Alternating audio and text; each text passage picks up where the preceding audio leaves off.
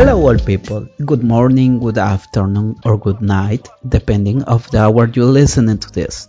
Welcome to Pastillitas de Español, a podcast directed to people who are trying to improve their abilities mostly in the listening part. This is Luis Miti a Spanish speaker, and with some stories we're going to learn some words, expressions, the way how Spanish is vocalized by different people, and the context to use them. Thank you so much for listening to this, and let's start with our episode 0.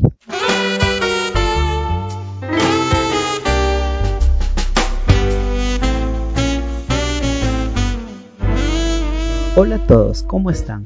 Espero que se encuentren muy bien. Les contaré algo sobre mí. Mi nombre es Luis Miguel y soy de Perú. Tengo 32 años de edad y vivo en la ciudad de Lima.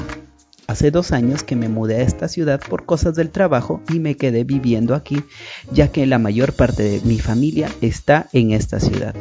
Nací en el departamento de Lambayeque, el cual se encuentra localizado al norte de Lima y soy matemático puro e ingeniero electrónico de profesión.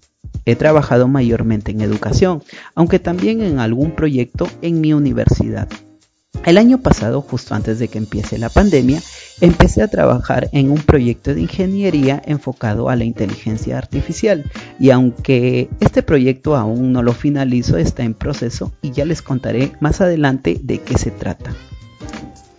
Tengo una mascota que se llama Meloso. Él es mi mejor amigo y es un perrito muy juguetón e inquieto. Lo tengo desde que era un cachorro y siempre lo llevo al lugar donde voy. Soy una persona que adoro a los perros. En general todos los animales me parecen interesantes y pienso que ellos traen alegría al alma. En mis ratos libres me gusta jugar videojuegos, escuchar música y cocinar. Me encanta la comida. También me gusta pintar, lo cual me trae mucha paz y más aún mientras escucho música. De hecho, la portada de este podcast es una pintura que yo hice hace unos meses. En verdad, pintar fue un salvavidas para poder sobrellevar la cuarentena aquí. Aunque a mí me encanta estar en casa, muchas veces también se extraña retomar la vida anterior, en la cual uno salía a la calle con total tranquilidad. Espero que esos tiempos regresen. Y ustedes, cuéntenme, ¿cómo sobrellevan esta época? Me imagino que dependiendo del país donde viven, estas restricciones son diferentes, mayores o menores. Espero que aún así hayan momentos difíciles, los podamos sobrellevar.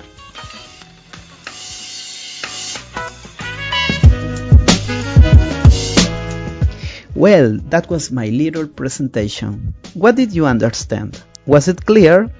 Could you identify an accent, some word or some expression used in a self-introduction? Now, I have five questions for you about my description. Each of them have alternatives to answer. 1. Where I am from. Letter A. Peru. Letter B. Colombia. Letter C. Panama. Number 2. What is the name of my pet? Letter A. Julie. Letter B. Chispas. Or letter C. Meloso. Number 3. What is the activity I like most? Letter A. Running. Letter B.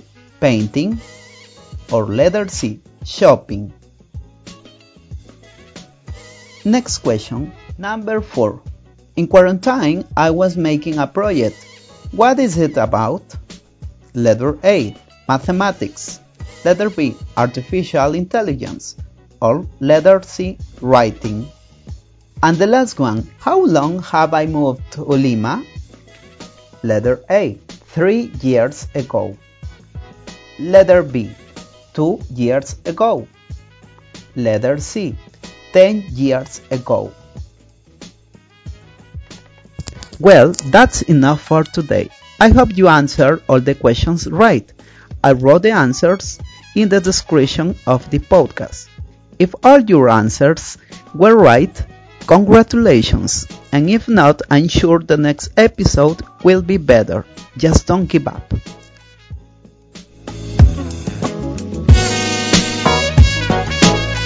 Every episode will listen a different topic focused in a specific part of the grammatic and making emphasis in new words to the vocabulary. We'll also learn more about expressions used in a specific situation. If you have some questions, doubts, opinion, or suggestions, please let me know in the comments in the fan page. I would be really thankful to answer. Thank you so much for being with me today. I hope you like this transmission and have a great moment. Please join for the next one to continue with your learning process. That is all for the podcast of today. I hope that all this has awakened your interest in the Spanish word. Mi nombre es Luis Miterre y conmigo será hasta la siguiente ocasión. Les deseo un excelente día en sus vidas y nos vemos hasta pronto. See you soon.